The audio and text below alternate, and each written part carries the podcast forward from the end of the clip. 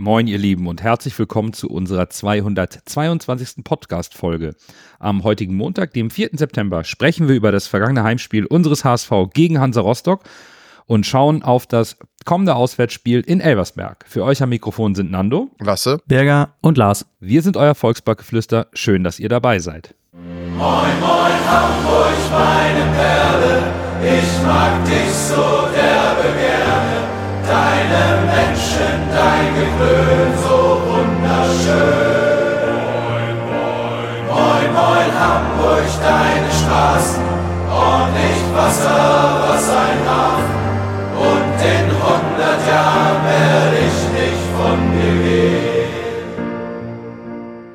Bevor wir loslegen, möchten wir uns bei euch für das zahlreiche und wertvolle Feedback und die ganzen Nachrichten in den letzten Wochen bedanken. Wir freuen uns sehr über den Austausch mit euch und sind sehr dankbar für euren Support, eure Kritik, positiv wie negativ und eure Bewertungen auf den Portalen. Vielen lieben Dank, das darf gerne so weitergehen. Ihr seid eine großartige Community. Und jetzt starten wir mit dem Blick auf die restlichen Spiele des fünften Spieltages ohne HSV-Beteiligung. Lasse, du hattest äh, dir zwischen äh, Brotstock und dem HSV Magdeburg gegen Hertha angeschaut und äh, das Ergebnis klingt eigentlich wie der erste Satz eines Tennismatches. Ja, Wahnsinn. Ich weiß gar nicht, wie ich das Spiel umschreiben soll. Ich habe äh, in der Konferenz, äh, habt ihr ja geguckt, ich habe das Einzelspiel geguckt, äh, ging es auch quasi nur um dieses Spiel, weil natürlich alle, gefühlt alle fünf Minuten ein Tor gefallen ist.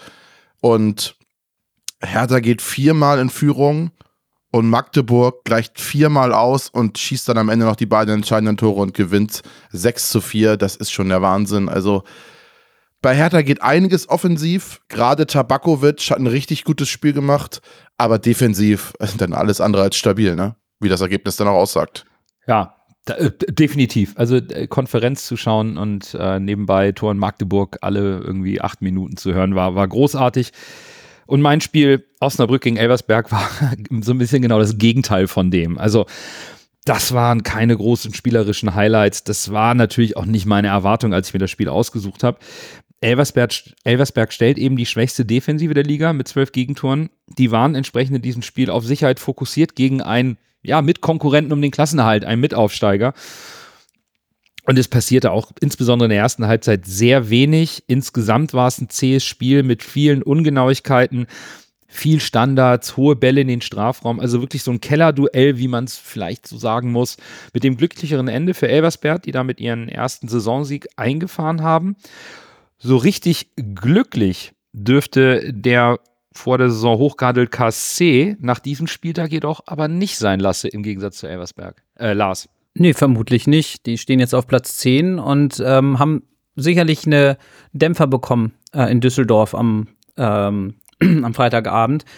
Ich hatte ja letzte Woche gesagt, dass ich mich einfach auf die Couch setze, Freitagabend, und mich unterhalten lassen will von zwei Mannschaften, die hohe Ambitionen haben und durchaus für sich selbst in Anspruch nehmen, oben mitzuspielen. Ja, was soll ich sagen, so richtig berauschend war das Erlebnis jetzt nicht. Das, äh, obgleich der KSC früh führte, war eigentlich für mich über die gesamte Spieldauer Fortuna Düsseldorf die bessere Mannschaft und am Ende des Tages steht das Ergebnis auch völlig zu Recht mit 3 zu 1 da. Jetzt im Nachgang des Spieltags hat dort der Vierte gegen den Zehnten gespielt und wenn ich ganz ehrlich sein soll, genauso sah es dann eben auch aus. Ähm, damit kann und sollte der KSC nicht zufrieden sein, wenn die Ambitionen tatsächlich in dahin gehen, dass man sagt, das obere Tabellendrittel ist das Ziel. Und ähm, ja, insofern war das ein ganz ja, unterhaltsamer, aber jetzt nicht fesselnder Freitagabend. Wie war es denn am Samstag, Bürger? Ja, also ähm, da habe ich ein Spiel gesehen, wo ich erstmal, ich hatte ja in der letzten Folge gesagt, dass ich es schwer einschätzen konnte, wie gut äh, waren die Mannschaften jetzt, also wie, wie, wie gut ist Nürnberg, wie gut ist Lautern. Und dann habe ich die ersten 20 Minuten gesehen und gedacht, wow, Nürnberg spielt richtig guten Fußball. Und dann habe ich zweimal mit den Augen geblinkt, dann waren es 30 Minuten und dann stand es 3 zu 0 für Lautern. Zweimal in der Kategorie richtige Freak-Tore und das dritte Tor richtig gut ausgespielt. Und da war das Spiel auch mehr oder weniger entschieden, obwohl Nürnberg ein richtig gutes Spiel gemacht hat. Dass die da mit 3 zu 1 als Verlierer vom Platz gehen, äh, das ist nicht dem Spiel äh, entsprechend. Und ich denke, wenn man sich die unterliegenden Parametern auch anguckt, hätte Nürnberg das Spiel äh, 9 aus 10 Mal gewonnen. Aber das zehnte Mal ist halt für Lautern. Und wir wissen ja, von der letzten Saison, wie schwierig es ist, auf dem Betzenberg zu spielen, wenn da Stimmung kommt und äh, da die Tore sollte man sich mal angucken und dann kann man sehen, wieso da richtig Stimmung aufgekommen ist. Ja, ich glaube, Freaky ist ein ganz gutes Stichwort, wenn man äh, die aktuelle, den aktuellen Saisonstart von Schalke 04 beschreiben möchte. Denn die kassieren in der Nachspielzeit in der 95. in Wiesbaden noch den Ausgleich und hängen weiter in der unteren Tabellenhälfte fest, wie auch Paderborn nach der Niederlage in Kiel.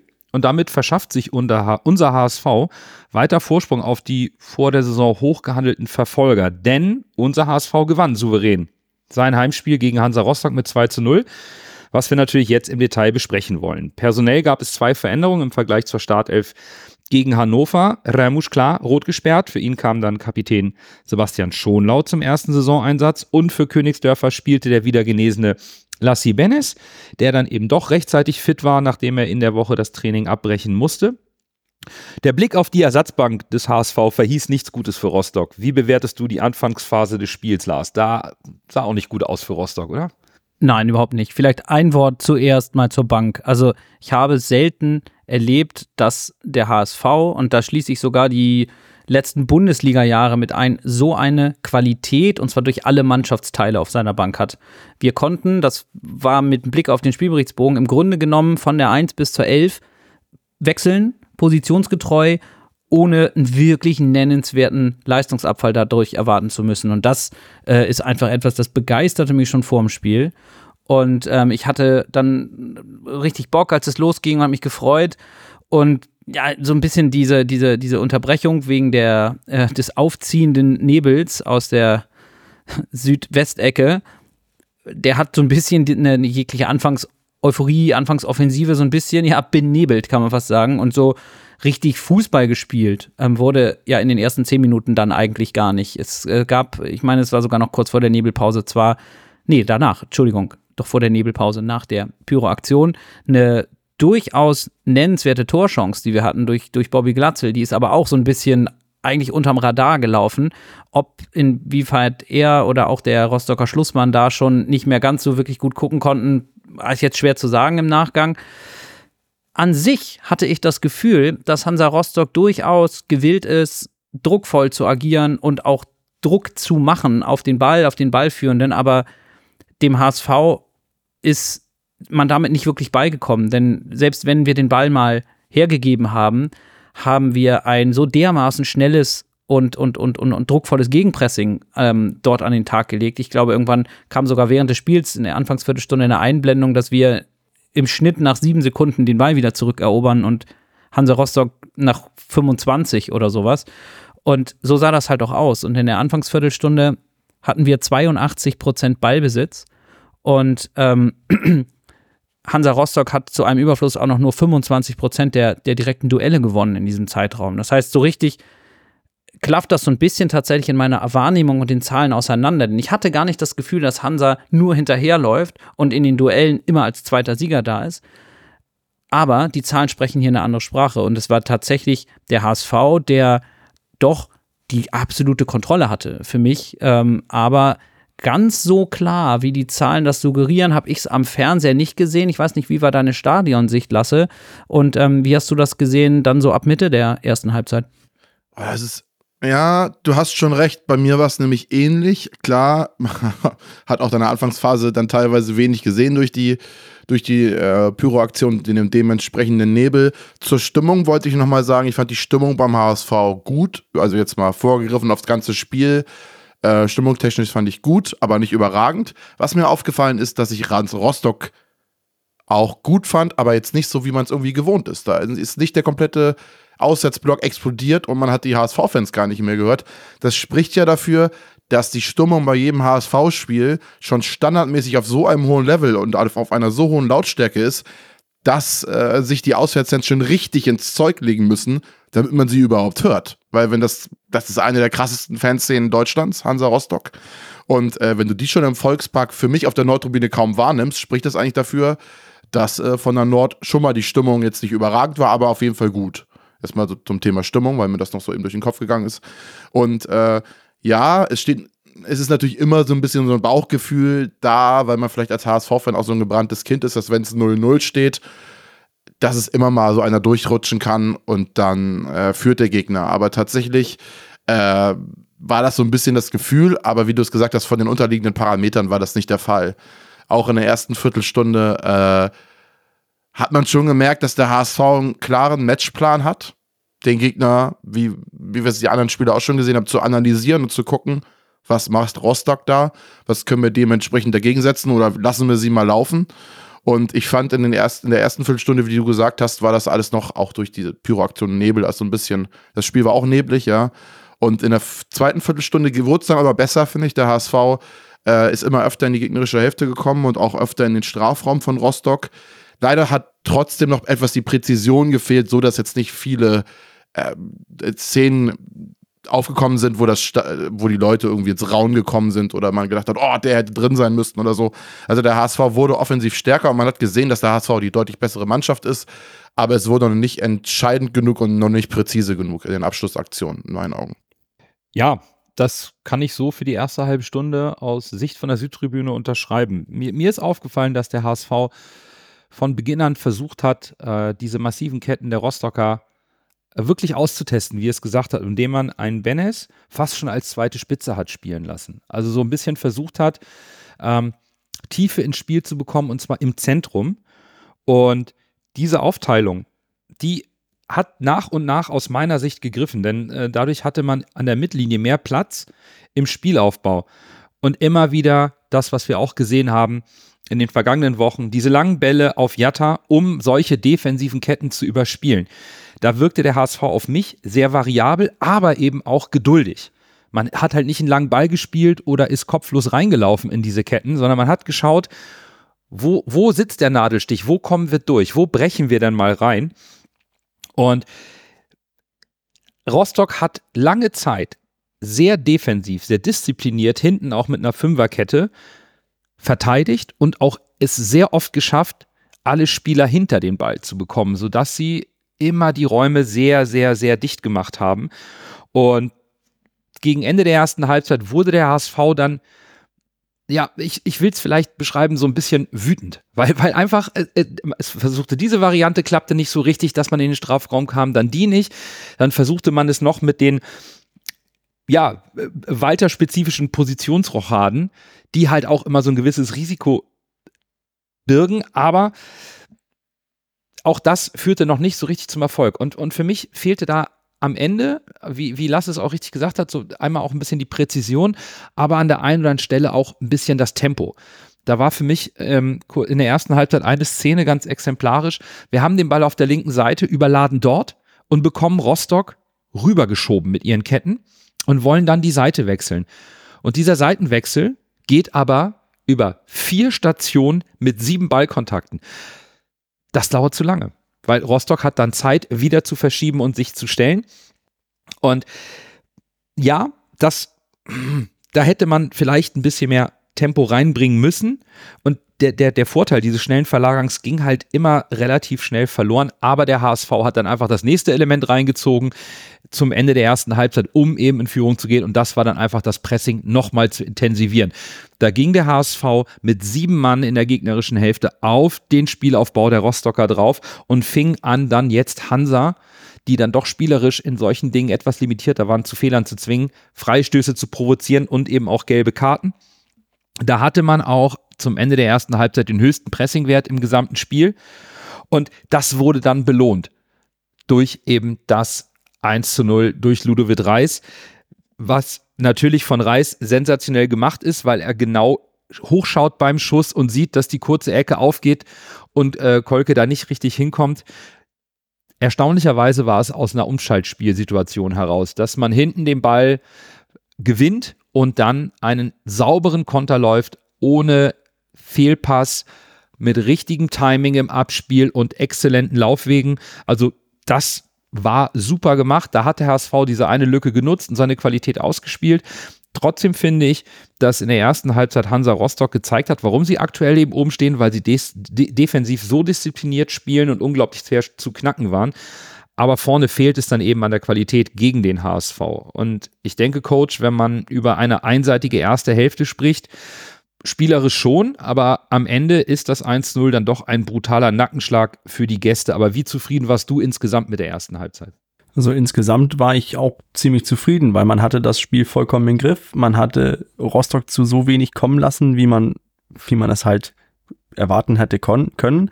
Ähm, einzige, was mich so ein bisschen unruhig gemacht hat beim Stand von 0 zu 0, war eigentlich, dass man in der Restverteidigung immer auf Mann-Mann gespielt hat. Heißt, das, war der, das waren die direkte Duelle von Hatzikadunic, von Schonlau oder von Muheim gegen, äh, gegen die offensiven Spieler von Rostock. Ähm, egal ob er jetzt, äh, wie hieß der, Papareda, äh, sich zu Schonlau oder Muheim gestellt hat oder Pröger zu, äh, zu Hatzikadunic oder Schonlau, das war halt immer ein Mann-Mann-Duell. Ja, genau. Ein, hätte man eines dieser Duelle verloren, hätte man vielleicht direkt dieses Kontertor gefangen, wo man auch sagen muss, ja, da muss er besser absichern. Umgekehrt, du hast das eben angesprochen, Nando, dieses Mann gegen Mann, dass man das Risiko hat, Mann gegen Mann zu spielen, diese, diese ähm, äh, Eier hat, um das äh, Mann gegen Mann zu nehmen. Dadurch kann man auch dann sieben Spieler ins Pressing investieren. Und das hat ja auch funktioniert. Immer wenn wir das Pressing angezogen haben, hat Rostock auch plötzlich äh, schwierig gehabt, Lösungen zu finden. Rostock hat das getan, was wir letzte Woche auch angesprochen haben. Hinten defensiv eng gestanden, schnell auf Konter gespielt. Und dann natürlich Nackenschlag. Was für mich auch äh, aussagekräftig ist, ist halt, dass äh, Rostock zur Pause zwei Leute gelb vorbelastet runternehmen muss, weil wir da zwei gelbe Karten gezogen haben. Insgesamt mit der Führung in die Pause, da war mein Gefühl schon gut aber äh, insgesamt zufrieden sein kann man. Aber dieses knapp davor war halt für mich auch so der, der, das Schlüssel, der Schlüsselausdruck der ganzen Hälfte. Hätte knapp davor, hätten wir ein Duell in der Mitte der Strafraumlinie oder Mitte der Spielfeldlinie verloren, hätte Rostock vielleicht die Chance, aber ein Pass ein Zentimeter mehr genau oder eine Spielstation übersprungen, hätten wir vielleicht auch die eine Chance kreiert, die dann das Tor machen. Also mit, mit 1 zu 0 in die Pause war eigentlich auch hoch verdient hätte auch mehr sein können, aber müsste auch nicht mehr sein können. So viele Chancen haben wir auch nicht kreiert. Das stimmt. Und ich war mir jetzt, wo du die gelben Karten ansprichst, ich war mir sicher, dass Rostock das Spiel auch nicht mit elf Mann beenden würde. Also da wurde es schon echt knifflig für, für Hansa Rostock bei den Ballverlusten und dem Pressing des HSV in der eigenen Hälfte, im, im eigenen letzten Drittel. Deswegen hat es, wie du gesagt hast, Alois Schwarz auch gleich zwei Spieler auswechseln müssen. Und was der HSV für mich dann zu Beginn der zweiten Halbzeit richtig gut gemacht hat, war den Wind aus dem Führungstor direkt in die zweite Halbzeit mitzunehmen und auch von vornherein auf das 2 zu 0 zu gehen. Also der HSV kommt aus der Kabine und da sind wir wieder die gebrannten Kinder, die denken, ah, wie kommen sie denn? Sie kommen mit gleicher Wucht, wie sie in die Kabine gegangen sind, weiter das Pressing hoch und dann fällt das 2 zu 0 nach drei Minuten in der zweiten Halbzeit. Und damit ist dann auch Rostocks Matchplan für die zweite Halbzeit komplett dahin. Du gehst in die Kabine, wechselst zwei Spiele aus, versuchst dich zu sortieren, zack, 2-0. Für mich war da in dem Moment war die Wahrnehmung im Stadion, dass Rostock jetzt richtig schwimmt. Denn der HSV hätte eine Minute später das 3-0 nachlegen können, hat es halt verpasst und dann etwas getan, so um die 55. Minute herum, was für mich wieder ein Zeichen von Reife und Qualität ist. Denn der HSV hat das Tempo ein bisschen rausgenommen, ohne dabei die Kontrolle abzugeben, sondern sie haben ein bisschen umgeschaltet, etwas ruhiger gespielt und hat Rostock angeboten, doch etwas zu kommen. Auch mal den Ball wieder hinten rum, was ja vielleicht immer nicht so schön ist, wenn man dann wieder hintenrum spielt und den Angriff nicht riskant zu Ende spielt, sondern drauf tritt und nochmal wieder Ruhe reinnimmt, um eben Rostock zu locken, um dann in die Umschaltmomente zu kommen man wünscht sich als Fan immer, wenn das 2-0 nach der Halbzeit schnell fällt, dass du das dritte und vierte nachlegst. Aber ich persönlich fand diesen Tempowechsel des HSV richtig. Stimmst du mir dazu, Lasse? Ja, absolut. Und äh, ich finde, die 60. bis 75. Minute kann man auch so beschreiben, wie du es eben schon über die 55. Minute äh, quasi gesagt hast. Ab dem Zeitpunkt bis zur 75. könnte man fast sagen, dass der HSV das ja, das ist halt immer so eine Plattitüde, ne? im Sinne einer Spitzenmannschaft äh, gespielt hat. Also man hat da noch ein paar Chancen gehabt. In der 69. war es leider kein Tor, wo Glatzel den Ball ans Lattenkreuz schießt und das Tor war top rausgespielt, wie Muain ihn da ablegt in den Lauf und dann schießt äh, Glatzel ihn. Ah, das wäre wär ein richtig schönes Tor gewesen, schade. Und dann auch genauso Levin Öztunar, der den Ball leider nicht richtig trifft und ihn aufs Tor bringt. Ich glaube, wenn er den aufs Tor bringt, ist die Chance groß, dass der einschlägt. Das waren so die Chancen, die man in der Phase hatte. Viel mehr kam da vom HSV nicht. Aber tatsächlich kam von Hansa Rostock für mich gefühlt gar nichts. Also in dieser Phase hat Hansa Rostock für mich quasi keine Torgefahr ausgestrahlt. Wenn da mal was war, dann hat man auch gesagt, ja, mein Gott, mit ganz viel Glück wird das Ding gefährlich, aber wurde es dann am Ende nicht, weil es der HSV halt auch richtig gut gemacht hat. Das muss man so sagen. Also man sagt, es ist ja beim HSV immer oft so, dass gesagt wird ja, der Gegner war so schlecht. Und das fand ich war in dem Spiel nicht der Fall. Rostock war gar nicht übel, aber der HSV war halt defensiv und spielerisch, finde ich, in der Raumaufteilung, wie sie Rostock quasi aus dem Spiel genommen haben, richtig gut. Das hat mir richtig gut gefallen. Ja, und wenn ihr, wenn ihr jetzt sagt, dass da in der ersten ja, halben Stunde der zweiten Halbzeit nicht nennenswert von, von Hansa was gekommen ist, dann mag das auch einer der ähm, Hintergedanken gewesen sein auf, auf, auf Ebene von Alois Schwarz, dann, ich glaube, es war die 74., 75. Minute, ja dreifach nochmal zu wechseln und dann ja durchaus nicht ähm, zu sagen, so, das, das war's jetzt hier, wir schaukeln es jetzt mit 0 zu 2 zu Ende. Er hat zwar von einem 3-4-3 auf ein 4-4-2 umgestellt, was jetzt zuerst mal nicht nach Hurra und jetzt werfen wir nochmal alles nach vorne klingt, aber es ist ja ein Zeichen, dass anstelle von einem zentralen Stürmer mit Perea und zwei ähm, Flügelspielern hier das Angriffssystem ein bisschen umgestellt wurde. Denn es ist danach, hat Hansa die letzte Viertelstunde nominell, die letzte Viertelstunde mit, mit einer Doppelspitze gespielt und einer, und einer ja, flachen Vier sozusagen im Mittelfeld dahinter. Und da hat mich sehr gefreut, auch da wieder, nicht zu sagen, wir sind der große HSV und ähm, alles tanzt hier nach unserer Pfeife, es muss nicht mal unbedingt als direkte Konsequenz auf den Rostocker Dreifachwechsel passiert sein, aber wir wechseln dann eben auch doppelt, ungefähr eine Viertelstunde vor Schluss. Ich freue mich zum einen sehr dafür, dass ähm, äh, sowohl Nemeth als auch Feray jetzt nicht die letzten fünf Minuten oder sowas bekommen haben, sondern mit Nachspielzeit tatsächlich eine Viertelstunde plus, wirklich Spielpraxis etc. Und was du aber auch angesprochen hast, Nando, diese die Tempo, das Tempo rausnehmen und einfach, wir müssen hier uns nicht mehr so wahnsinnig doll austoben. Wir haben in dem Moment auch ein bisschen umgestellt und haben ähm, Reis quasi faktisch neben Jonas Meffert auf eine Doppelsechs gestellt und dann davor mit einer Dreierreihe aus Öztunali, Ferrei und Königsdörfer und vorne drin eben Nemeth agiert. Das heißt schon mal in der defensiven Grundordnung eben durch die Doppelsechs etwas gefestigter und das zeigt sich dann auch am weiteren Spiel. Denn im Grunde genommen war das einfach ein sehr, sehr, sehr souveränes Runterspielen, wenn man so will, mit einer Ausnahme. Und das gehört auch zur Chronistenpflicht hier dazu. Denn wenn Hansa in der 80. Minute mit 10 Minuten plus Nachspielzeit auf der Uhr hier ja aus dem Nichts zum Anschlusstreffer kommt, den ja, hält Daniel Heuer Fernandes den fantastisch, kriegt er den gegen Fuß, hat er viel Glück, da gehört, da ist vieles mit dabei. Aber wenn Hansa hier nochmal sozusagen die Tür wieder ein Stück weit aufstößt, dann sind, ist auch der Gästeblock wieder da und dann ist das Ganze noch wieder eine völlig andere Nummer. Insofern sehr, sehr gut, dass wir mit zwei Toren vorne waren.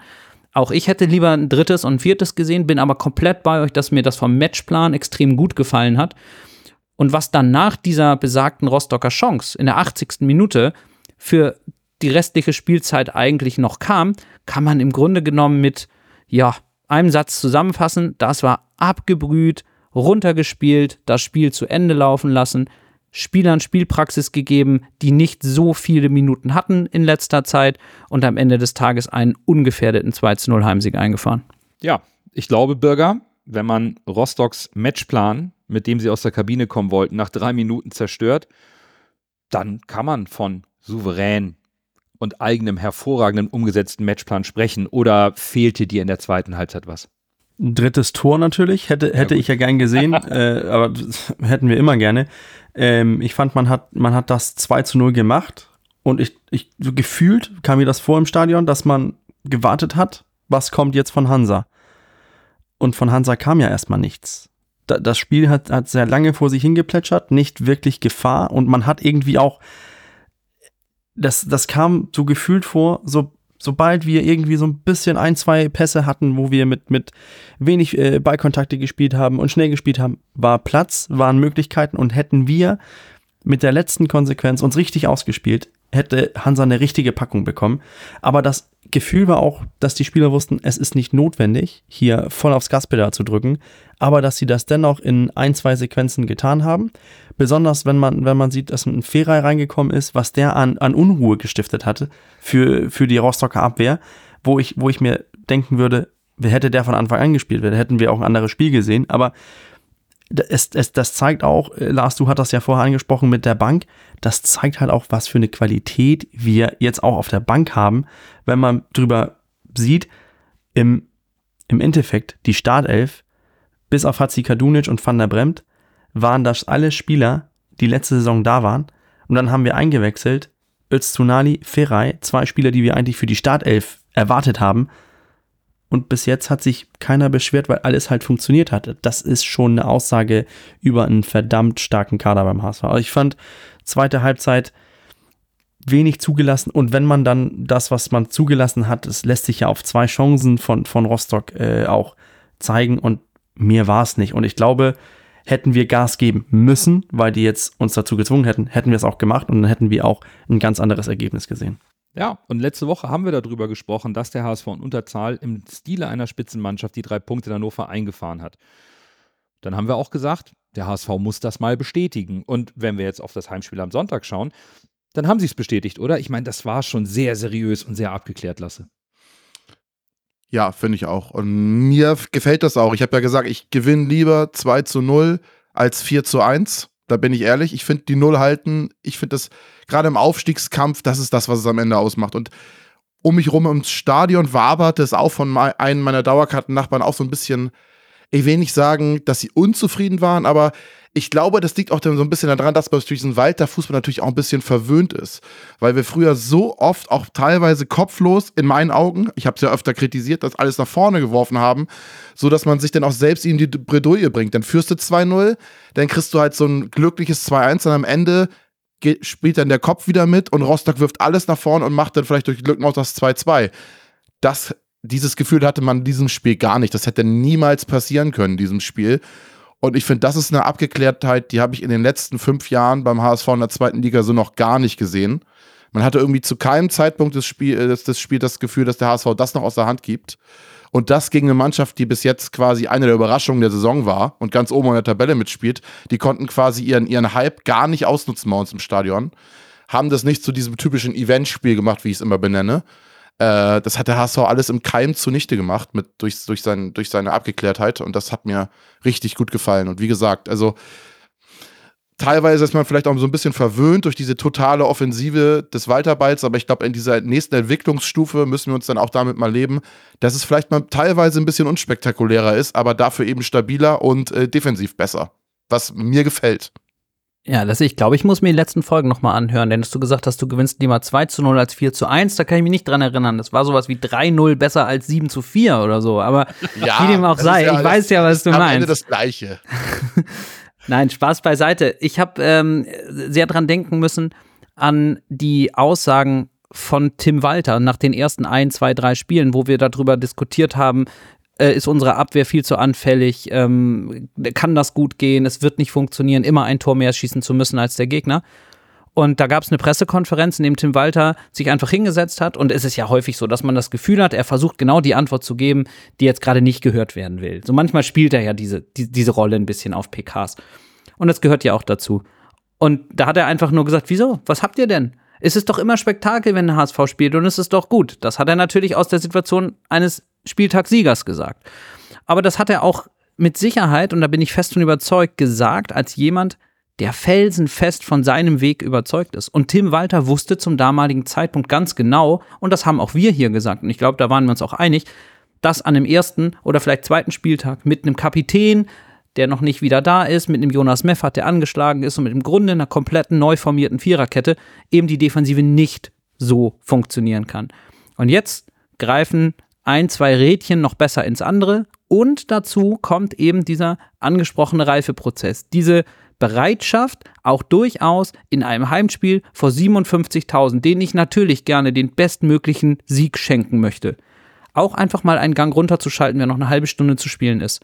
Und das ist so ein bisschen das Antispektakel. Das ist im Grunde genommen genau ähm, das Gegenteil von dem, was glücklicherweise zu Beginn der Saison da war, denn da hat uns unsere Offensive getragen und zum Erfolg geholfen. Und so ist es jetzt die Defensive. Und man, wenn man immer sich eine Saison so ein bisschen auch mit Wellen und Phasen ähm, vorstellt, dann zeigt das für mich nur, und da komme ich auch wieder zur Kadertiefe und zur Qualität, Bürger, die du angesprochen hast, dann komme ich nur dahin, dass wir vielleicht durch unsere individuelle Klasse in allen Mannschaftsteilen vielleicht sogar in der Lage sind, so die ein oder andere Wellenbewegung, wenn es offensiv mal nicht so läuft, dann gewinnen wir unsere Spiele über die Defensive. Und wenn die Defensive mal ein bisschen krankelt, dann schießen wir halt vier statt nur zwei Tore. Will sagen, ich glaube, dass wir durch diese Qualität viel weniger anfällig für so eine Volatilität in den Ergebnissen sind und das wird uns mit Sicherheit den einen oder anderen Punkt mehr bescheren, als wir sie in der Vorsaison hatten.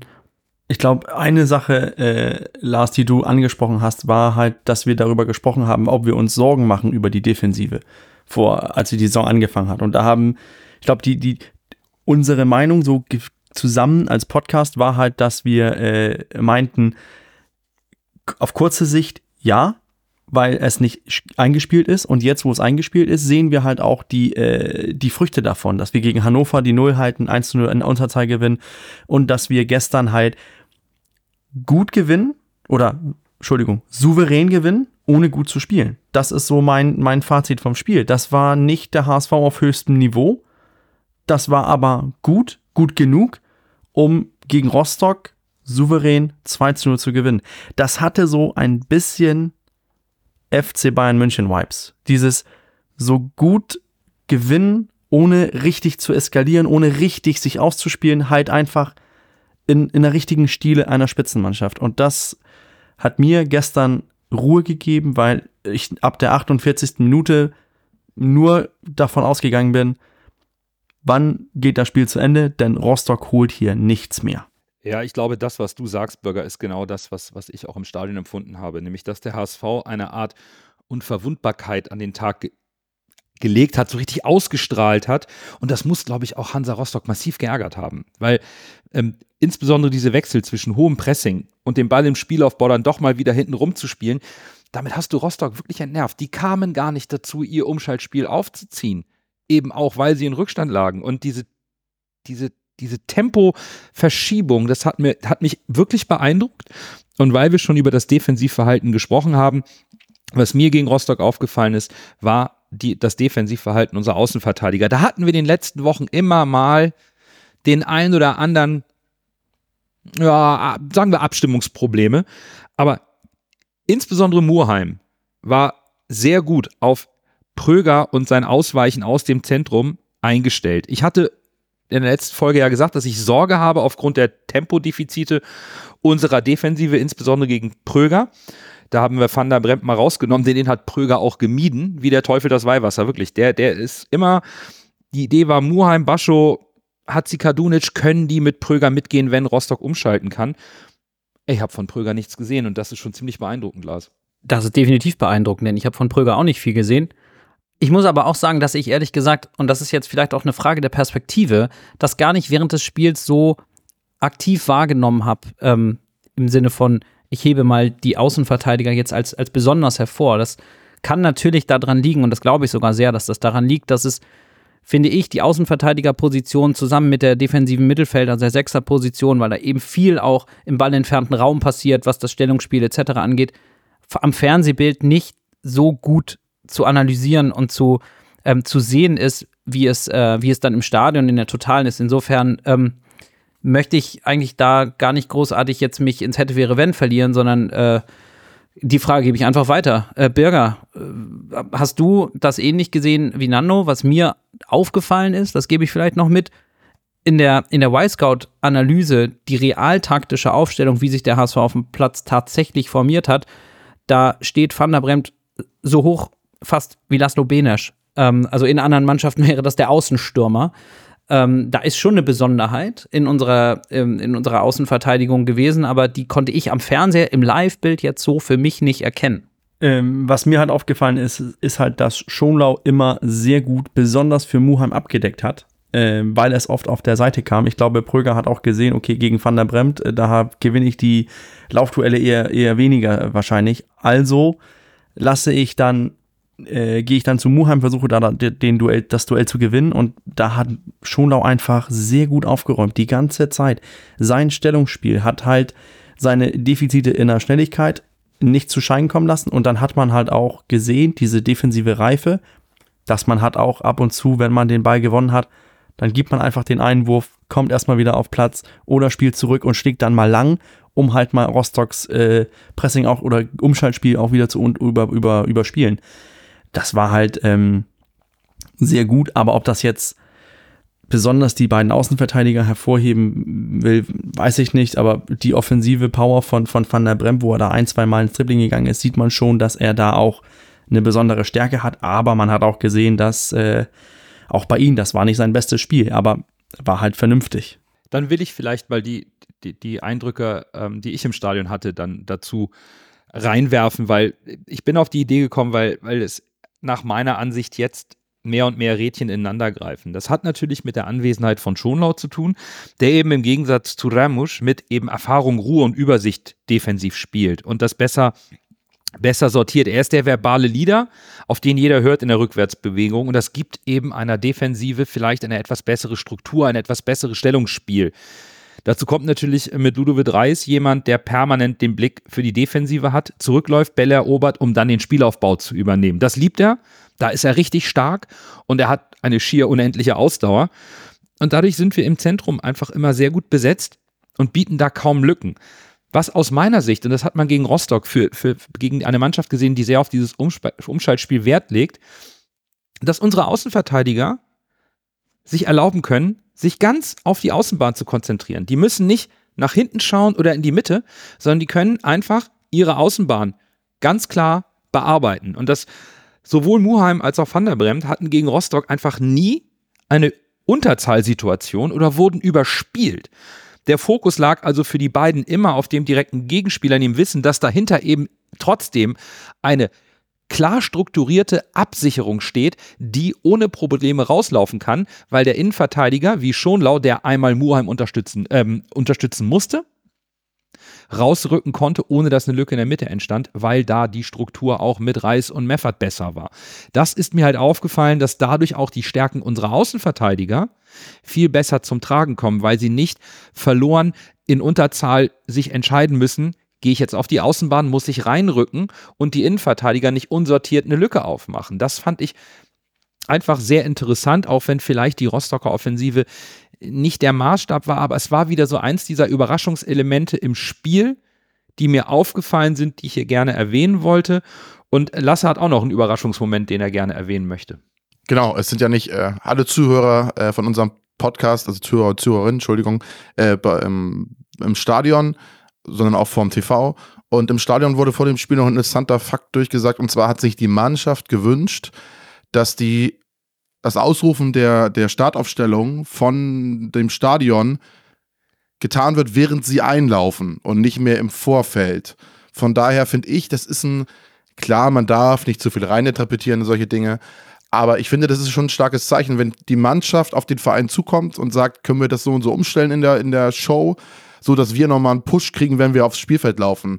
Da gibt es Vereine, da würde ich sagen, da ist es den Spielern scheißegal. Wenn du irgendwo beim Verein bist, wo sich die Spieler nicht mit dem Verein identifizieren können, da ist das denen egal, wann die, die Fans äh, deren Namen rufen. Aber beim HSV habe ich das Gefühl, die Mannschaft weiß, äh, die, die, die Fans stehen hinter dem Verein und äh, wollen das auch nutzen, um sich selbst nochmal einen ordentlichen richtigen Push zu geben, indem sie dann sich und die Damen ihrer Mannschaftskollegen hören und das dann quasi nochmal in Motivation umwandeln können. Und das fand ich echt interessant, dass das von der Mannschaft selbst kam und dass das auch dann so erwähnt wurde von, äh, von Stübi im Vorfeld des, des, des Spiels. Das hat mir gut gefallen, weil das ist eigentlich ein wirklich positives Zeichen. Das sind dann nämlich auch die kleinen Dinge, sag ich mal. Ja, es sind halt nicht nur Worte, sondern auch Taten, die dann äh, genau. passieren, was diese Symbiose Mannschaft, Kabine, Fans um den HSV herum passiert. Und ja, viel mehr als tolle Stimmung und eine souveräne Mannschaftsleistung gibt's dann, gibt das Spiel dann einfach nicht her. Nein, also es gibt schon noch ein paar Fakten, die ganz interessant sind. Der HSV hat sieben der letzten acht Heimspiele gewonnen, seit 13 Heimspielen ungeschlagen in der zweiten Liga, zum dritten Mal in Folge zu null. Das klingt richtig gut. Und richtig gut klingt es dann auch, wenn wir jetzt bei Man of the Match vielleicht die eine oder andere Überraschung erleben. Dann erst Groh, der den Ball übernimmt. Halblinke Position zu Mackert. Er sollte schießen. 25 Meter am ersten frei. Schuss auf das Tor. Tor! Tor! Ein herrlicher Treffer. Ein wunderbarer Treffer. Angeschnitten. Der Ball fliegt da unhaltbar rechts ins Eck. Wenn wir jetzt einen Ball hätten, würde ich es Ihnen nochmal zeigen. Also, den Man of the Match gegen gegen Hansa Rostock, den möchte ich gerne mit der Wahl des äh, glücksbringenden Patenkindes beginnen, der bei seinem vierten Stadionbesuch den vierten Sieg eingefahren hat. Also ich weiß, der ist für weitere Spiele gebucht. Ich kümmere mich drum, keine Sorge, liebe HSV-Gemeinde. Und auf meine Frage nach dem Spiel, wer denn der beste Spieler war, antwortet er Daniel Heuer Fernandes. Der hat zweimal gut gehalten und kein Tor kassiert. Ich meine, dem zu widersprechen fällt natürlich jetzt schwer, wenn man, denn die Analyse ist ja zutreffend.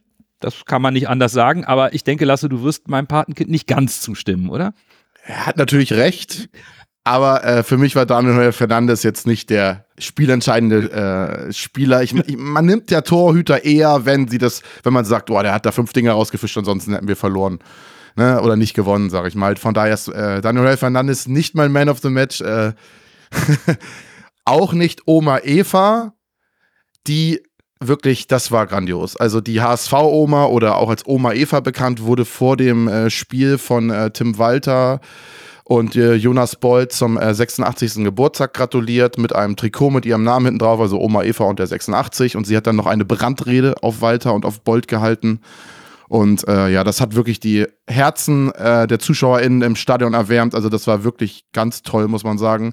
Auch, dass der HSV solche Legenden, kann man ja fast sagen, äh, dann auch ehrt und wertschätzt und äh, das auch so zum Ausdruck bringt. Sie war wirklich zu Tränen gerührt. Äh, das hat, äh, das war toll. Das muss man echt sagen. Das äh, macht der HSV in letzter Zeit echt, echt eine gute Arbeit, einen guten Job. Und äh, ja, trotzdem ist Oma Eva ja äh, leider nicht wählbar bei uns, da wir uns ja nur auf Trainer und Spieler äh, konzentrieren. Ich habe rumüberlegt und habe dann tatsächlich das, was ihr eben schon als Plädoyer für die Außenverteidiger genannt habt, äh, für mich als Man of the Match genommen. Und zwar habe ich äh, Miro Muheim genommen, weil der ja schon in letzter Zeit ziemlich oft auch von mir kritisiert wurde. Und ich sage ja immer, wenn Spieler, die ich oft kritisiere, auch mal ein gutes Spiel machen, muss ich sie auch mal loben. Von daher ist Miro Muheim äh, Man, of the Man, of, Man of the Match. Offensiv ist er sowieso immer gut und auch mal für so eine äh, Fernschussrakete zu haben. Aber defensiv war das auch richtig gut. Gerade wie er Pröger aus dem Spiel genommen hat, war erste Sahne. Das ist ja super. Du hast einen Defensiven und ich komme mit dem nächsten. Denn ich habe mich erst richtig schwer getan, nach dieser Mannschaftsleistung einen Spieler zu finden. Und habe mich dann aber, ähnlich wie du, Lasse, entschieden, meiner Argumentation aus dem Saisonstart treu zu bleiben. Und ich habe immer wieder betont, wie sehr ich unseren Kapitän vermisse als Abwehrchef in den Spielen, wo wir dann doch hinten ein paar Tore zu viel kassiert haben. Und mir wurde gegen Rostock klar, warum. Weil Bascho eine Ruhe und Souveränität ausstrahlt. Das ist unglaublich. Er ist für mich der wichtigste Spieler in der Abwehr. Er ist der Leader und Organisator da hinten. Und das ist mir gegen Rostock sehr gut aufgefallen sehr, sehr stark aufgefallen. Deswegen wähle ich äh, unseren Kapitän Sebastian Schonlaut zum Man of the Match. Da äh, bin ich jetzt über eure beiden Auswahl etwas überrascht. äh, Schonlau kann ich dann auch mehr nachvollziehen als Muheim. Äh, für mich war das eigentlich das Thema eigentlich ziemlich klar. Ähm, nicht nur wegen seines Tores, sondern auch wegen die Dynamik, die er auf den Platz gebracht hat. Ähm, für mich ganz klar äh, Ludo Reis wie er besonders ist. Eine Szene ist mir aufgefallen in der zweiten Halbzeit. Da haben wir äh, einen Eckball, glaube ich, wo er auf der rechten Seite geschlagen wird. Ludo ist da, versucht er irgendwie kurze Ecke anzuschinden.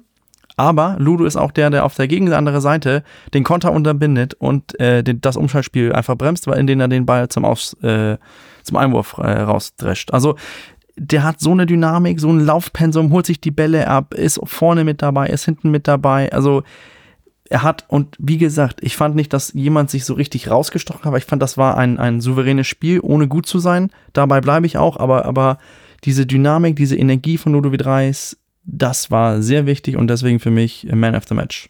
Das wäre eigentlich auch meine erste Wahl gewesen. So ein bisschen Captain Obvious. Ähm, macht das Tor, zieht die Fäden im Mittelfeld und war definitiv für mich beim beim Betrachten des Spiels der auffälligste Akteur auf dem Feld. Für mich wäre sogar Jean-Luc Dompe in die engere Auswahl gekommen, wenn er, wenn er sich mit einem Tor belohnt hätte. Für eine, wie ich finde, echt engagierte Leistung. Viele Dribblings, viele Aktionen. Er bringt sie zum Abschluss, auch wenn nicht immer glücklich, aber er bringt seine Aktion zum Abschluss. Hat mir auch gut gefallen. Das war schon mal weniger dynamisch in den vergangenen Wochen. Mein Man of the Match ist aber jemand, den habt ihr alle noch nicht genannt. Und ähm, die, die, die Idee dahinter ist ein bisschen ähnlich wie die von dir, Lasse, und auch die von dir, Nando. Wir kriegen hier den weiteren defensiven Spieler. Und zwar habe ich mich für Dennis Hatzikadunic entschieden. Warum?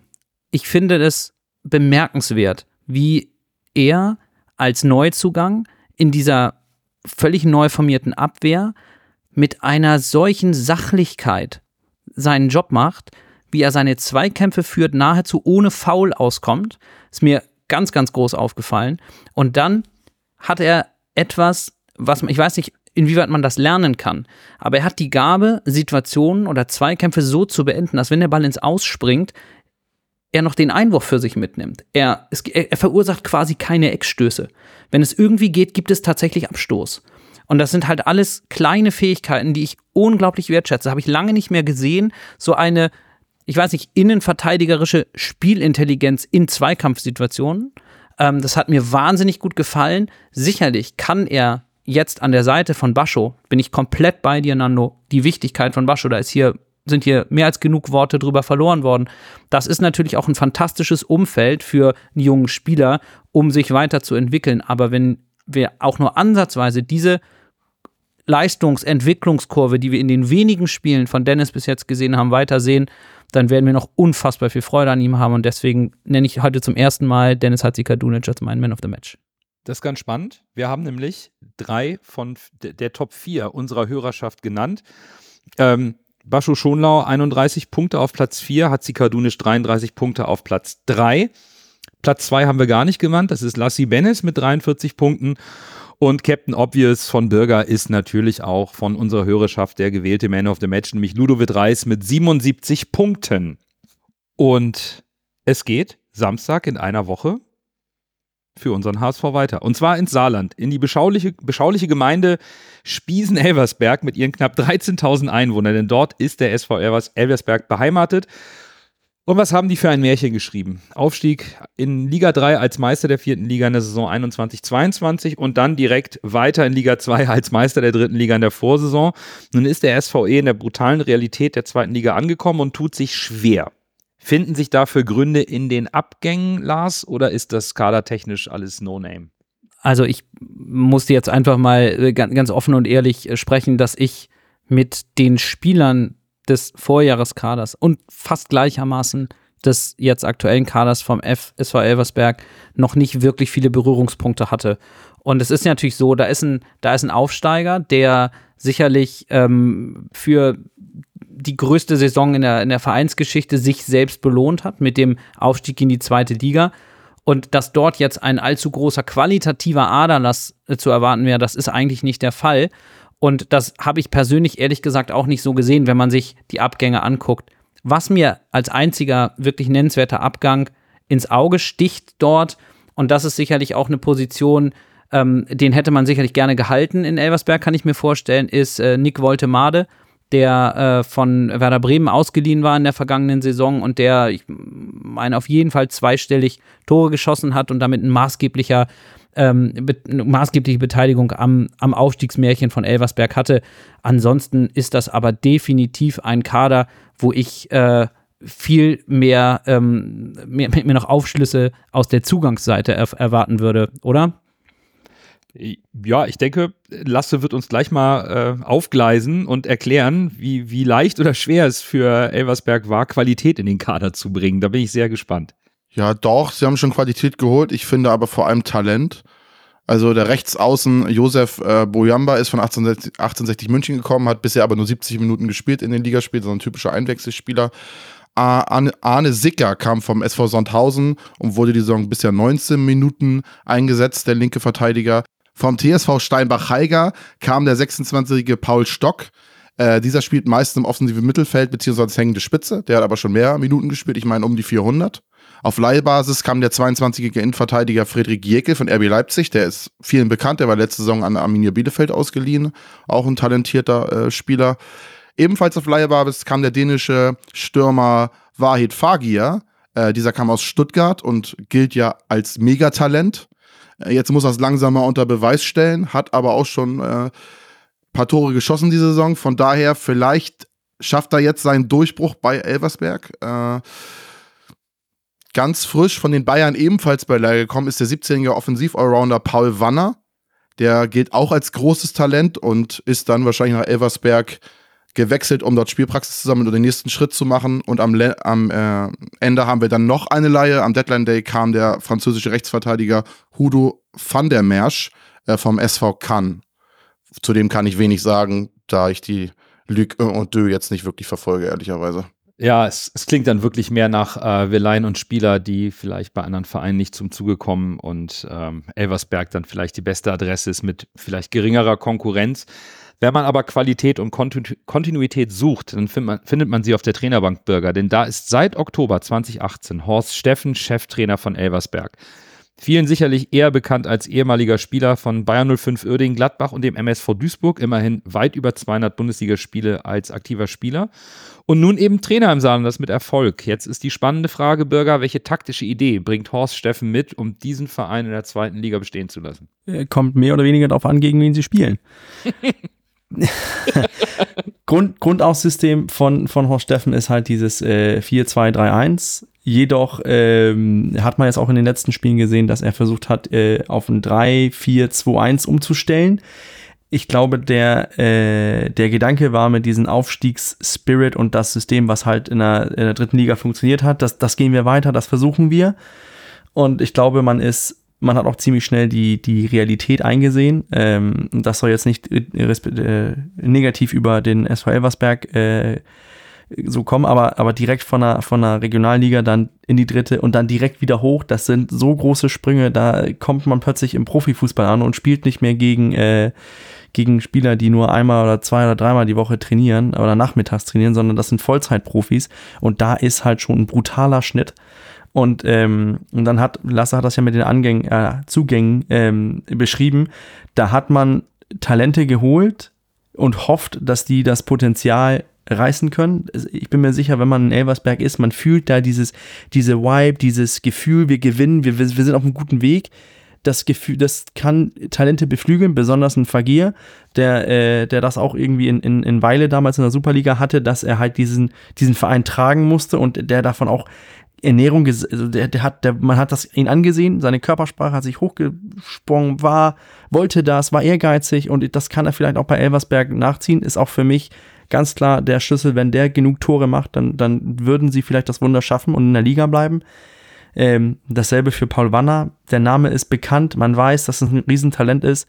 Wenn es passt in Elversberg, dann könnte es was werden, aber seien wir ganz ehrlich, wenn wir gegen Elversberg spielen, treffen zwei Welten aufeinander. Ja, dann, dann sprechen wir doch mal über die äh, Underdog-Welt in, in zwei Wochen. Denn verletzt mit Fellhauer der etatmäßige rechte Verteidiger und mit Korea ein sehr erfahrener Innenverteidiger, beide eigentlich Stammspiele. Das tut einer solchen Mannschaft natürlich richtig weh. Vielleicht hilft da die Länderspielpause, die jetzt kommt. Aber Elversberg hat gerade in Osnabrück seinen ersten Saisonsieg eingefahren. Wie schätzt du Elversberg Einlasse? Sehen wir da ein ähnliches Spiel als Gastgeber wie Rostock am Sonntag in Hamburg defensiv stehen, möglichst die Null halten und vielleicht mit dem Konter den HSV ärgern? Ich tue mich da echt schwer. Elversberg hat ja auch so ein bisschen so ein, so ein äh, Mäzen im Hintergrund, sag ich mal. Äh, also die sind auch nicht äh, ganz so äh, dorfmäßig, wie man sie auch gerne machen möchte. Also da steckt auch ein bisschen Geld hinter. Klar, ganz anderes Level als andere Vereine, da brauchen wir nicht drüber diskutieren. Äh, ich kann mir einfach nicht vorstellen, dass sie sich nur versuchen werden, hinten reinzustellen. Aber genauso kann ich mir auch nicht vorstellen, bei der Form des HSV momentan, dass sie äh, versuchen werden mitzuspielen. Von daher tue ich mich echt schwer einzuschätzen, wie so ein kleiner Verein in der, in Anführungszeichen, Provinz äh, im Saarland das gegen den HSV anstellen will. Ich, ich habe da irgendwie, tue mich schwer. Ich, mein Bauchgefühl sagt mir, sie werden sich nicht verstecken und versuchen, den HSV irgendwie auf dem falschen Fuß zu erwischen, hoffen, dass der HSV mal wieder ein Spiel hat, wo sie vielleicht nicht hundertprozentig dabei sind und ein frühes Tor schießen. Das glaube ich. Und dann sich hinten reinstellen. Aber ich glaube nicht, dass sie sich von Anfang an hinten reinstellen werden, weil wenn sie ein frühes Tor gegen Tor kassieren und dann fallen die Tore für den HSV, haben sie nichts verloren. Von daher glaube ich, dass sie schon am Anfang versuchen werden, den HSV aus, also nicht sich komplett hinten reinzustellen, sondern schon ein bisschen zu pressen und ein bisschen in gewissen Situationen zu hoffen, dass sie den HSV früh auf den falschen Fuß erwischen. Wenn man, wenn man sich die, die bisherigen Spiele von, von Elversberg jetzt so ein bisschen anguckt, ne? die haben 2 zu 2 auswärts in Hannover vorgelegt. Da waren alle schon überrascht und beeindruckt. Die waren 2-0 vorne gegen Hannover. Dann haben sie zu Hause gespielt, in Saarbrücken meine ich, die spielen, haben dann das 1 zu 0 noch aus der Hand gegeben, haben gegen Rostock verloren. Dann haben die gegen Mainz im Pokal gespielt, auch verloren. Dann haben die äh, 3 zu 2 gegen Lautern verloren und 0 zu 5 gegen äh, Düsseldorf, bevor es jetzt in, in diesen 1 zu 0 Sieg in, in Osnabrück ging. Heißt für mich, es gab gegen mm, Hannover im Eröffnungsspiel eine, ein Unentschieden. Das nehmen wir jetzt ein bisschen raus. Eröffnungsspiel, neue Saison, Aufsteiger, alles gut und schön. Dann gab es einen geschmissenen Heimsieg gegen Rostock und aus meiner Sicht mehr oder weniger klare Niederlagen gegen Lautern und Düsseldorf. Das zeigt auch für mich, die sind für ein Tor gut, die spielen auch, was die können, aber das Niveau hält einfach nicht und wir müssen da auch 100% geben, aber wir müssen da auch einen ganz klaren Sieg einfahren. Ja, das für mich ist das auch absolut ein ganz klarer Pflichtsieg. In, in Elversberg, da gibt es gar nichts. Und das ist mal wieder so eine Situation, vor der wir als HSV jetzt stehen, dass wir an einen anderen Standort fahren und dort das Spiel des Jahres stattfindet. Ähm, das hat tatsächlich, und das ist überhaupt nicht despektierlich im Sinne von, das ist ja ein unterklassiger Verein oder überhaupt gar nicht. Die spielen in unserer Liga und die spielen da zurecht, weil sie sich sportlich dafür qualifiziert haben. Aber das hat für mich fast etwas von einem Pokalcharakterspiel. Denn als du eben sagtest, ja, wie stellt man so eine Mannschaft denn ein? Das hast du im Grunde genommen danach genau das wiedergegeben, was vermutlich auch der Trainer von Rot-Weiß Essen seiner Mannschaft vor unserem Erstrunden-Pokalspiel mitgegeben hat. Nämlich, wir machen hier Druck und im Zweifel überraschen wir einen Gegner, der aus der Hochglanz, 5 Sterne Champions League Stadion Welt in Hamburg kommt und jetzt hier, ich weiß nicht, ob sie in Saarbrücken spielen oder in Elversberg, hier bei uns, wo alles eine Nummer kleiner und im Zweifel auch eine Nummer ranziger ist, vielleicht gar nicht erst auf ihr 100% A-Game kommen, sondern erstmal nur bei 95% sind. Und genau da beißen wir zu in den ersten 10, 15 Minuten. Und dann schauen wir mal. Nichts anderes ähm, kann ich mir als Matchplan von Elversberg in diesem Spiel vorstellen. Und dass auch der noch so große Underdog ähm, mit einem mutigen Auftreten, einem vermeintlichen großen Favoriten wirklich ein Schnäppchen schlagen kann und auch wirklich äh, ihn ins Wanken bringen oder in, ins Taumeln und vielleicht sogar zum Stürzen bringen kann, auch wenn das keiner mehr erwartet. Ähm, das habe ich am Freitagabend, als ich nämlich nach äh, Düsseldorf gegen Karlsruhe noch Bundesliga geguckt habe, gesehen, wie Heidenheim in Dortmund mit einem 0 zu 2 Halbzeitrückstand aus der Kabine wiederkommt und zwar genau mit dieser Attitüde. Wir versuchen jetzt dem BVB weh zu tun, wenn es nicht klappt, ziehen wir uns aus dem Spiel zurück, aber wenn es klappt, beißen wir uns fest. So wie so eine kleine Terrier-Mentalität. Und das ist, glaube ich, etwas, die werden Nadelstiche setzen, sie werden versuchen, uns weh zu tun. Und ähm, für uns kann und muss es nur davon gehen, von der allerersten Sekunde die gleiche Seriosität und die gleiche äh, hundertprozentige Einstellung zu Spiel und Gegner an den Tag zu legen. Und dann habe ich keine Zweifel, dass wir dieses Spiel gewinnen. Ich stimme euch total zu. Und ich glaube, der, der Begriff, der dieses Spiel am besten beschreibt, das, was Bürger gerne einwirft, das äh, ist ein Bananenschalenspiel. Es ist die klassische Bananenschale, sie liegt da. Und jetzt ist die Frage, wie reif ist unser HSV? Rutscht er drauf aus oder nicht? Und da stellt sich mir jetzt die Frage, wie unpassend oder passend kommt die Länderspielpause? Weil ich habe aktuell das Gefühl, der HSV findet von Woche zu Woche mehr in dieses System, in den, in den Spielfluss. Auf der anderen Seite, zwei Wochen Pause bedeutet, Sebastian Schonlau hat zwei Wochen Zeit, noch fitter zu werden.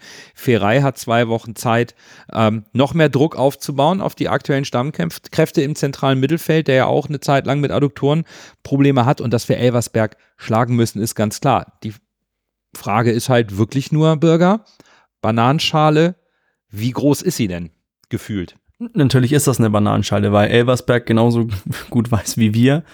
Ganz Deutschland guckt, rutscht der HSV jetzt in Elversberg, Saarbrücken, wo auch immer wir spielen, rutscht der HSV jetzt wieder aus, jetzt wo der Saisonstart so gut gelungen ist. Es ist erstmal Länderspielpause, es ist erstmal ein bisschen Ruhe, dann guckt man sich wieder die Tabellen an und sagt, ui, der HSV hat ja gut gestartet und spielt jetzt gegen Elversberg. Wäre doch typisch, dass der HSV ausrutscht. Ja, natürlich. Ein Unterschied ist für mich aber auch ganz klar, nachdem wir das auch angesprochen haben, Lars ganz am Anfang, die Kaderbreite. Es kann sich kein Spieler erlauben, in so ein Spiel mit nur 98 Prozent reinzugehen. Die müssen bei 110 Prozent da sein.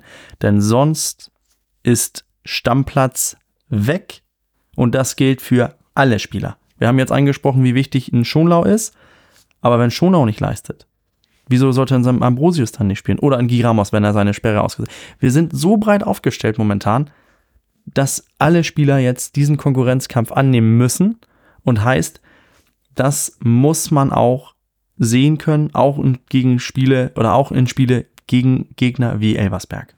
Und ich glaube, genau diese Kadertiefe ist auch ein, ist auch ein wesentlicher Punkt und der daraus resultierende Konkurrenzkampf, der jetzt in der, in der Länderspielpause durchaus auch nochmal ein Faktor sein, sein kann. Also ich finde per se nicht, dass die Länderspielpause zu einem schlechten Zeitpunkt kommt. Auch wenn ich natürlich auch sehe, dass wir aktuell in einer fantastischen Form sind und unsere PS, um das mal bildlich zu sagen, auch gut auf die Straße bekommen diese Saison ist verdammt lang und wir werden noch verdammt viele Spiele haben. Insofern ist tatsächlich diese 14-tägige Spielpause ohne den Wettkampf, Stress und Druck sicherlich etwas, was gut tut.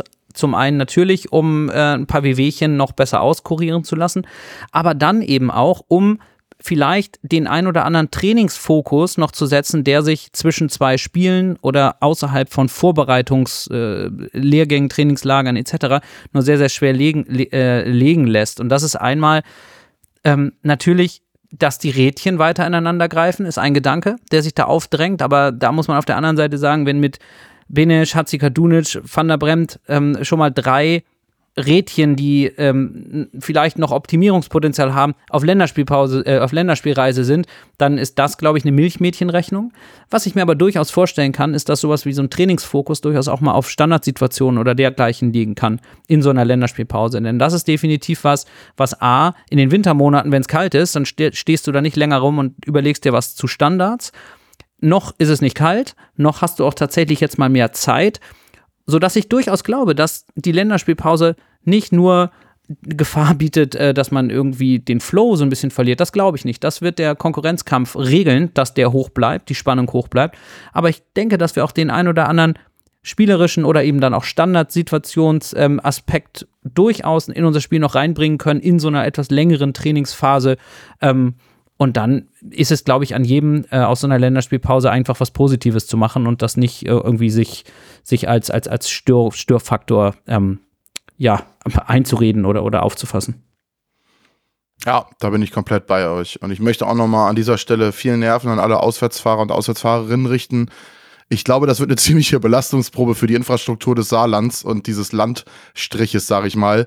Äh, wenn da die üblichen Mengen an HSV-Fans kommen, das wird äh, glaube ich, äh, mit ein bisschen Sitzfleisch und äh, Geduld äh, verknüpft sein. Von daher bleibt ruhig, genießt die Zeit, trinkt ein Bier, äh, lasst euch nicht stressen. Äh, durch, durch, durch Meckern oder durch, durch, durch Nervosität wird es nicht besser werden. Da wünsche ich allen, allen Menschen, die sich auf die lange Reise ins Saarland machen, viele Nerven. Ja, ich glaube, Geduld ist auch ein gutes Stichwort, denn wir müssen ja jetzt äh, ein paar Tage warten. Der nächste Spieltag ist nämlich erst am 15.09. Auf den schauen wir jetzt zum Abschluss nochmal. Das wird der sechste Spieltag und ich habe mir als äh, Sonntagsbeschäftigung Osnabrück in Hannover ausgesucht. Das ist der kommende Gegner für unseren HSV, nämlich VfL Osnabrück mit Tobi Schweinsteiger, den kennen wir als Co-Trainer von Dieter Hecking.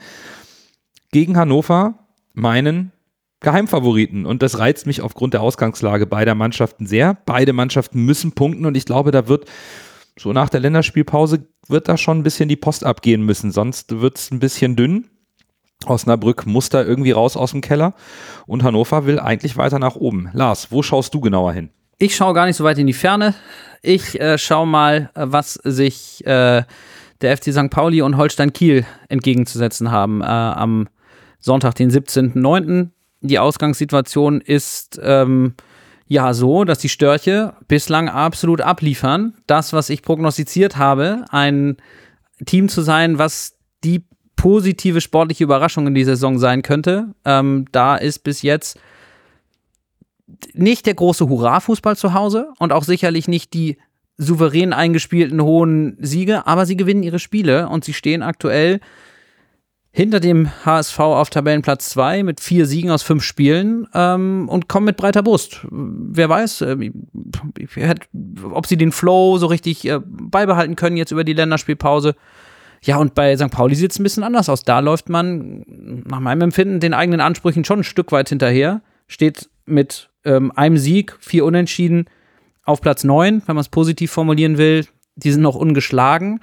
aber ähm, das ist sicherlich nicht das, was man sich vorgestellt hat. Und das ist eine ähnlich interessante Grundkonstellation. Das, da gehen wir rein. Mein Blick geht als Warm-up für den Samstag am Freitagabend ins Frankenland und da werde ich mir das Derby angucken, Nürnberg gegen Gräuter Fürth. Das ist ja meistens sehr schon, schon rassig, würde ich sagen. Da geht es immer heiß her, weil diese beiden Vereine mögen sich, glaube ich, gar nicht. Das ist schon, glaube ich, von, von der Antipathie eines der krassesten Derbys in Deutschland, auch wenn diese Vereine natürlich äh, jetzt in letzter Zeit historisch nicht mehr so viel Erfolg hatten. Aber ich glaube, da in der Region ist das schon ein Burner und das werde ich mir auf jeden Fall reinziehen. Nürnberg, wie Bürger gesagt hat, ja, mit einem richtig guten Spiel und trotzdem verloren. Ähm, und mal gucken, was äh, dann diese ja, gute Form oder gute Spielweise ohne Ergebnisse gegen den Zorniger Fußball ausrichten kann. Ich äh, mach's mir Samstagabend gemütlich und gucke mir Schalke gegen Magdeburg an. Denn entweder reißt dieser Aufwärtstrend von Magdeburg, wo ich noch äh, wundern tue, wie, wie Tietz das hinbekommen hat, dass die so gut spielen und so oben mitstehen. Und äh, oder Schalke versinkt weiterhin unten im Strudel und, äh, und das wird auch nicht einfacher beide Mannschaften müssen auch die, was soll man sagen, haben unterschiedliche Vorzeichen. Für Magdeburg gilt es nach der Länderspielpause, das Momentum weiterhin zu halten und für Schalke gilt es, äh, diesen äh, Abstiegsspiral zu bremsen. Und ja, wir werden ja sehen. Ähm, man hat, ich habe so ein bisschen geschmunzelt, als ich gesehen habe, Tietz will nicht El Fadli nach uns äh, transferieren, weil er äh, uns als äh, Mitkandidaten um den Aufstieg äh, sieht. Aber ich weiß nicht, Nando, haben wir da was Besseres geholt? Ja, darüber müssen wir jetzt nochmal sprechen, was wir da geholt haben. Nämlich unseren letzten Neuzugang. Der heißt Lukas Poreba und ist der zentral defensive Mittelfeldspieler, nachdem der HSV die ganze Zeit suchte und aber Elf Hadli aus Magdeburg nicht bekommen hat. Der kommt per Laie, 23 Jahre alt, vom RC, RC Lens und der HSV soll auch eine Kaufoption haben. Aktuell ist der Marktwert 2 Millionen und ich muss gestehen, ich kannte den Spieler nicht, aber dafür haben wir ja unseren Experten Lasse, der kannte ihn bestimmt oder hat sich schlau gemacht. Tatsächlich kannte ich ihn nicht. Ich habe ihn auch, glaube ich, nie im Fußballmanager irgendwo gekauft. Unfassbar. Er ist aber ein polnischer U-Nationalspieler, soweit ich weiß, ja, korrigiert mich. Also von daher äh, ganz, ganz blind kann er nicht sein und äh, auf beiden Füßen unfähig. Er ist sogar, glaube ich, äh, beidfüßig, der Spieler, was ein äh, Vorteil ist. Und äh, er gilt als großes Talent, konnte sich dann im wirklich starken Kader von Lens nicht durchsetzen. Ich meine, Lens ist Zweiter in der Ligue 1 geworden hinter Paris Saint-Germain. Ist, ist eine Aussage. Wenn man sich da nicht durchsetzen kann, ist das nicht schön, aber auch kein, kein, kein Zeichen dafür, dass man nichts drauf hat. Ist jetzt nicht die typische Holding Six, wie man heutzutage gerne sagt, äh, sondern mit äh, 1,79 nicht der allergrößte Sechser, dafür etwas spielstärker. Für mich eher so ein Typ wie, wie Ludo als ein Typ wie Mefo. So ein Hybrid aus Sechser und Achter. Die, man hat relativ wenig äh, jetzt gesehen, da er in Frankreich kaum gespielt hat und die, ich die polnische Liga jetzt ehrlicherweise nicht verfolgt habe. Äh, die YouTube-Videos, die ich da gesehen habe, sehen eigentlich ganz gut aus, weil das schon wirkt sehr quirlig, sehr auch ein bisschen antrittsstark. Also bin ich mal gespannt, ob der die alleinige Sechs da für Meffert gut bekleiden, bekleiden kann. Aber auf Zukunft gesehen, glaube ich, ein echt spannender Transfer. Ich finde es immer so lustig, dass dieses äh, Talentprädikat, das zieht sich so gefühlt immer von der Spieler 18 ist und dann, wie es den Leuten so ins äh, so einfach passt. Aus meiner Sicht ist er mit, äh, mit 23 äh, kein Talent mehr. Natürlich kann er noch Sprünge nach vorne machen, aber Talent würde ich jetzt nicht bezeichnen. Für mich ist das ein Transfer ohne großes Risiko. Ähm, er hat letzte Saison nicht viel gespielt, zehn Spiele insgesamt, drei davon von Beginn. Wie gesagt, Lasse hat das angesprochen, Lance ist, äh, ist auf Platz zwei gelandet, spielt diese Saison Champions League. Ähm, ja, und dann hat er für die polnische U-Nationalmann U21 gespielt, hat er auch in der, äh, in der Schuss, in der, bei der äh, EM oder WM, muss EM gewesen sein. In Rumänien und Georgien hat er ziemlich viel gespielt, und wenn man sich so guckt, jetzt auch von der letzten Saison, seine Statistiken sind ja ein bisschen dafür von getrübt, dass er nur diese 200 irgendwas Minuten gespielt hat. Also durch statistisch gesehen finde ich da nicht wirklich so ein, äh, ein Ding, wo man sagt, das kann er gut, offensiv verteidigen oder weite Pässe und so weiter. Da, da sticht er nicht richtig heraus. Bleibt für mich aber insgesamt zu sagen, es ist ein Transfer ohne großes Risiko und wir haben jetzt einen Spieler, der halt Meffert Druck machen kann und auch Meffert ersetzen kann was für mich sehr wichtig ist. Stichwort Kadertiefe. Ja, ich denke, das ist auch die, die Haupt, das Hauptziel des HSV gewesen war, da noch etwas tiefer auf die Position zu bekommen und eben auch einen gelernten zentral defensiven Spieler im Kader zu haben, um vielleicht auch nicht im, im Falle von einem langfristigen Ausfall oder einer Sperre einem Elijah Kran zu viel Verantwortung aufzubürden, der noch zu wenig Erfahrung hat. Und ich denke, auch das ist ein Transfer, der ganz klar zeigt, worum es in dieser Saison beim HSV geht, nämlich um nichts anderes als den klaren Aufstieg. Weil sonst investierst du nicht so in diese Kaderbreite, in diese Tiefe und hast Spieler auf der Bank, die vielleicht oder ziemlich wahrscheinlich bei den meisten Zweitligisten Stammspieler wären. Also ich glaube, wir können gespannt sein und Bürger hat es richtig gesagt, das Risiko ist gering. Im Zweifel zieht man einfach die Kaufoption nicht, hat aber eben erstmal für diese Saison eine weitere Option. Und damit können wir jetzt in die Länderspielpause gehen. Und in zwei Wochen geht es dann, oder knapp zwei Wochen geht es dann mit der Liga weiter. Hoffentlich mit dem gleichen Rhythmus wie bisher, denn vier Siege und ein Unentschieden sind eine exzellente Ausbeute zum Start. Also dann genießt die das fußballfreie Wochenende oder geht am Freitag ans Millantor, supportet unsere HSV-Frauen beim Pokalspiel gegen St. Pauli. Da gibt es noch Tickets. Freitag 18.30 ist eine gute Abwechslung und unsere Mädels haben jeden Support verdient. Also in diesem Sinne, bleibt gesund und nur, nur der HSV. HSV.